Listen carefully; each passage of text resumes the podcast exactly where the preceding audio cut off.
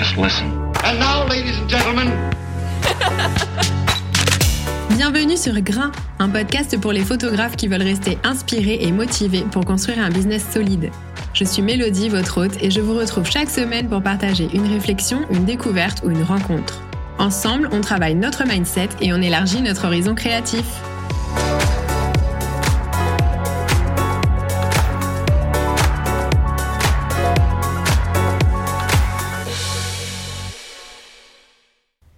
Hello à toutes et à tous et bienvenue dans l'épisode numéro 20 de Grain, un épisode dans lequel on va parler de matériel photo pur et dur. J'ai encore jamais fait d'épisode euh, dédié au matériel photo, mais c'est des questions que je reçois souvent et c'est vrai que c'est important.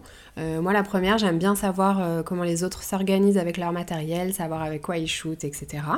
Donc je vais vous partager les 6 éléments dans lesquels il faut absolument investir selon moi, même si on verra que je suis pas toujours le meilleur exemple. Tout le matériel dont je vais parler dans cet épisode sera ensuite référencé euh, dans les notes. Vous pourrez accéder aux références que je vous conseille via des liens directs. En premier, on va parler du sac photo, bien sûr, parce que c'est la base euh, d'avoir quelque chose qui va vous permettre de transporter votre matériel en sécurité. Alors, je sais que dans le monde de la photo, il y a une espèce de, fierté à avoir un sac de photo euh, pro, entre guillemets. Et j'avoue que c'est pas du tout mon cas. Euh, moi, ça m'est complètement égal d'avoir le dernier sac photo de je sais pas quelle marque qui renvoie l'impression qu'on est un super photographe ultra technique, etc. personnellement, je m'en fous. Je n'ai pas l'impression que ça joue du tout sur mon professionnalisme. Et pour tout vous dire, je n'ai même pas investi dans un sac euh, vraiment dédié à la photo. Moi, ce que je cherchais pour transporter mon matériel, c'était euh, les critères suivants. Déjà, je voulais un sac qui me fasse pas mal au dos, donc déjà c'est suffisamment dur à trouver, qui soit pas trop moche, et pour ça, souvent les sacs photos, c'est quand même une cata, euh, je pense qu'il faut en parler. je voulais une place confortable pour mon ordinateur, dans un endroit où il allait pas prendre de coups. Je voulais aussi pouvoir mettre une gourde d'au moins un litre sur les côtés ou à l'intérieur. Je voulais un sac qui soit étanche et qui s'ouvre à deux endroits je voulais un sac qui soit surtout pas reconnaissable immédiatement comme étant un sac euh, de photographe professionnel parce que bah, c'est les premiers qui se font voler euh, dans le train euh, ou ailleurs. Et enfin, je voulais un sac qui me coûte pas la moitié d'un SMIC. Donc partant de là, la mission était déjà pas hyper simple. Si je rajoutais en plus des histoires de compartiments pour objectifs et compagnie, euh, bon clairement je m'en sortais plus.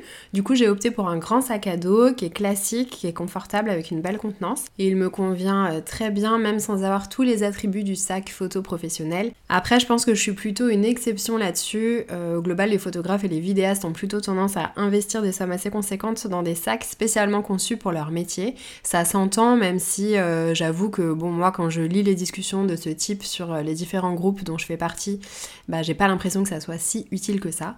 Euh, mais comme toujours, évidemment, c'est mon avis personnel et on a le droit de penser différemment, bien sûr. Un peu dans la lignée du sac photo mais à plus petite échelle, il y a la housse pour appareil photo dont moi je me sers énormément. Euh, je m'en sers énormément pourquoi? Parce que c'est vraiment très rare que je mette un pied dehors sans mon boîtier. Je fais de la photo tous les jours euh, pour moi, pour les réseaux sociaux, euh, par plaisir, quand il fait beau, parce que je suis de bonne humeur, parce que je vais acheter des fleurs, bon bref. mais j'ai pas envie de me trimballer mon sac à dos tout le temps.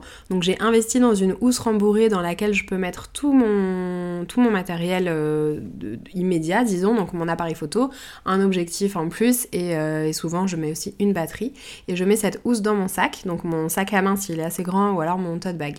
C'est grâce à Claudia avec qui on a monté euh, et Mimosa que j'ai découvert ça parce qu'elle elle en avait une et franchement c'est la vie, c'est à 80% comme ça que je transporte mon appareil photo dans la vie de tous les jours.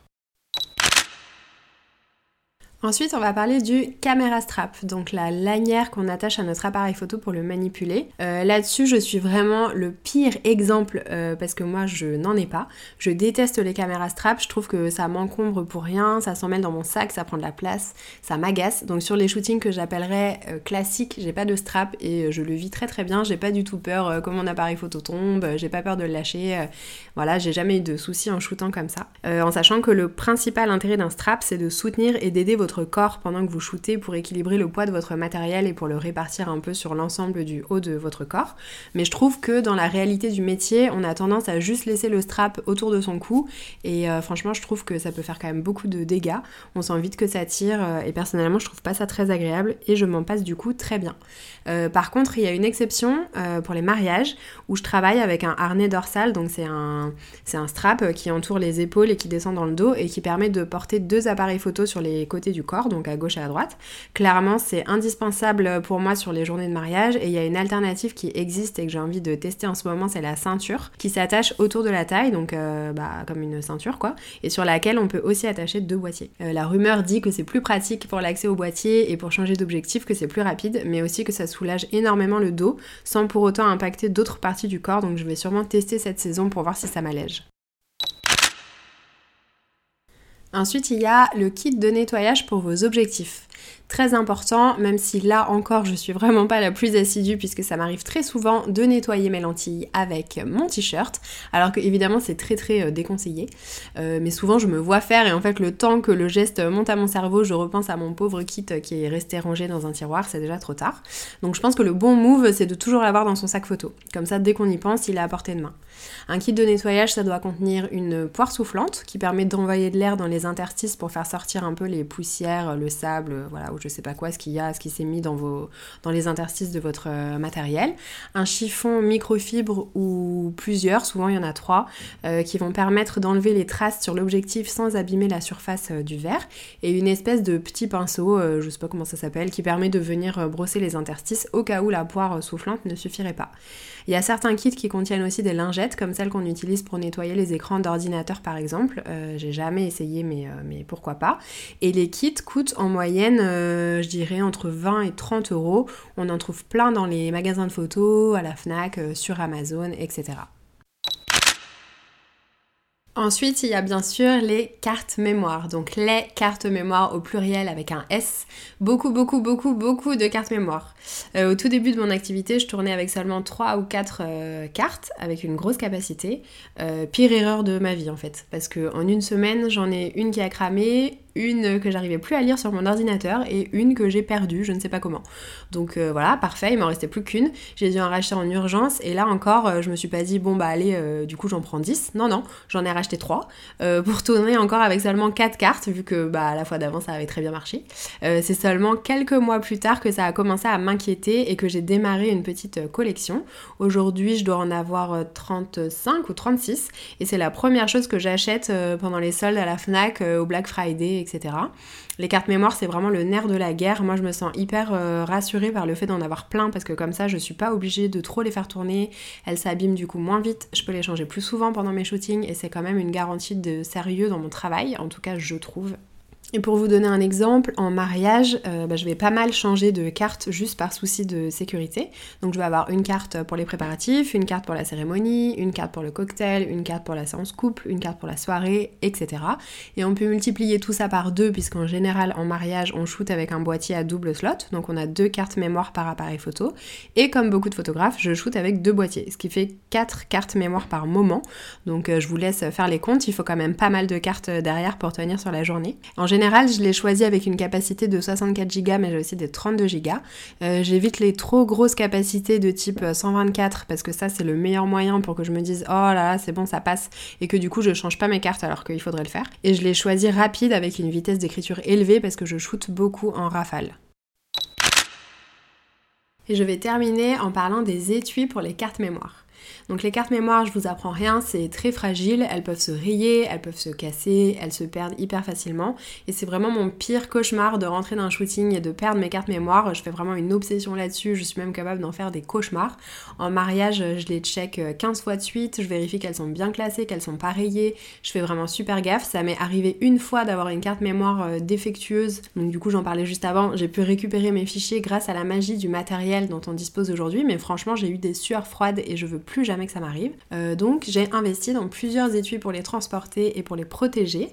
Euh, j'en ai un premier qui reste toujours chez moi, c'est un grand étui en tissu avec des renforcements euh, sur les côtés et des espaces en plastique pour ranger les cartes de manière isolée. J'y mets toutes mes cartes vides et formatées qui sont pas en cours d'utilisation et je les classe par ordre de stockage et de vitesse. Ensuite, j'ai un second étui qui reste aussi chez moi et qui contient toutes mes cartes qui sont en cours d'utilisation. Donc c'est là que je range mes cartes quand je reviens d'un shooting, euh, que je garde mes cartes mémoire d'un mariage tant que j'ai pas terminé la post-production. Même si je sauvegarde évidemment toujours mes images sur deux disques durs en rentrant de mes mariages, j'ai quand même toujours l'angoisse de perdre les images, donc je les laisse sur les cartes tant que j'ai pas terminé la retouche et que la galerie n'est pas livrée à mes clients. Et j'ai un troisième étui que je prends avec moi sur les shootings. Il est en plastique, il est petit, il est compact et je peux y ranger une douzaine de cartes mémoire à peu près. Il y a un mousqueton, comme ça je l'accroche dans mon sac et je suis sûre de pas le poser quelque part sans faire attention et j'ai pas de risque d'oublier mes cartes sur le lieu du shooting. Le mieux pour vos étuis à carte mémoire, c'est qu'ils soient anti-choc, euh, qu'ils soient waterproof et qu'ils flottent. Euh, c'est bête, mais on sait jamais ce qui peut arriver. Si jamais euh, vous optez pour un modèle qui réunit tous ces critères, si jamais demain votre étui tombe dans une piscine, dans une mare, dans l'océan, j'en sais rien, avec toutes vos cartes mémoire à l'intérieur, et bah vos photos sont quand même en sécurité. je vous partage un petit tip pour vous organiser dans vos cartes pendant vos shootings. Dans mon étui, moi, celui que je prends avec moi sur les shootings, je range mes cartes vides côté recto, c'est-à-dire que je vois les informations notées sur la carte et je range celles qui sont pleines côté verso, donc je vois le dos de la carte. Je fais ça parce que je trouve qu'il n'y a rien de plus pénible que de changer toutes ces cartes en plein shooting pour se rendre compte qu'en en fait elles sont pas euh, toutes vides et qu'il faut euh, refaire un tri dans la précipitation.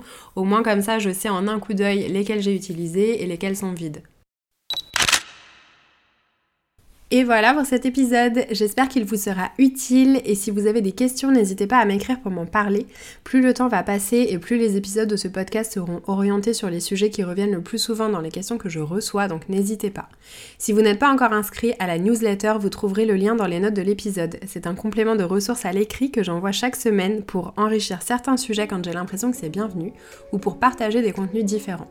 Un grand merci d'avoir été au rendez-vous aujourd'hui et on se dit à très vite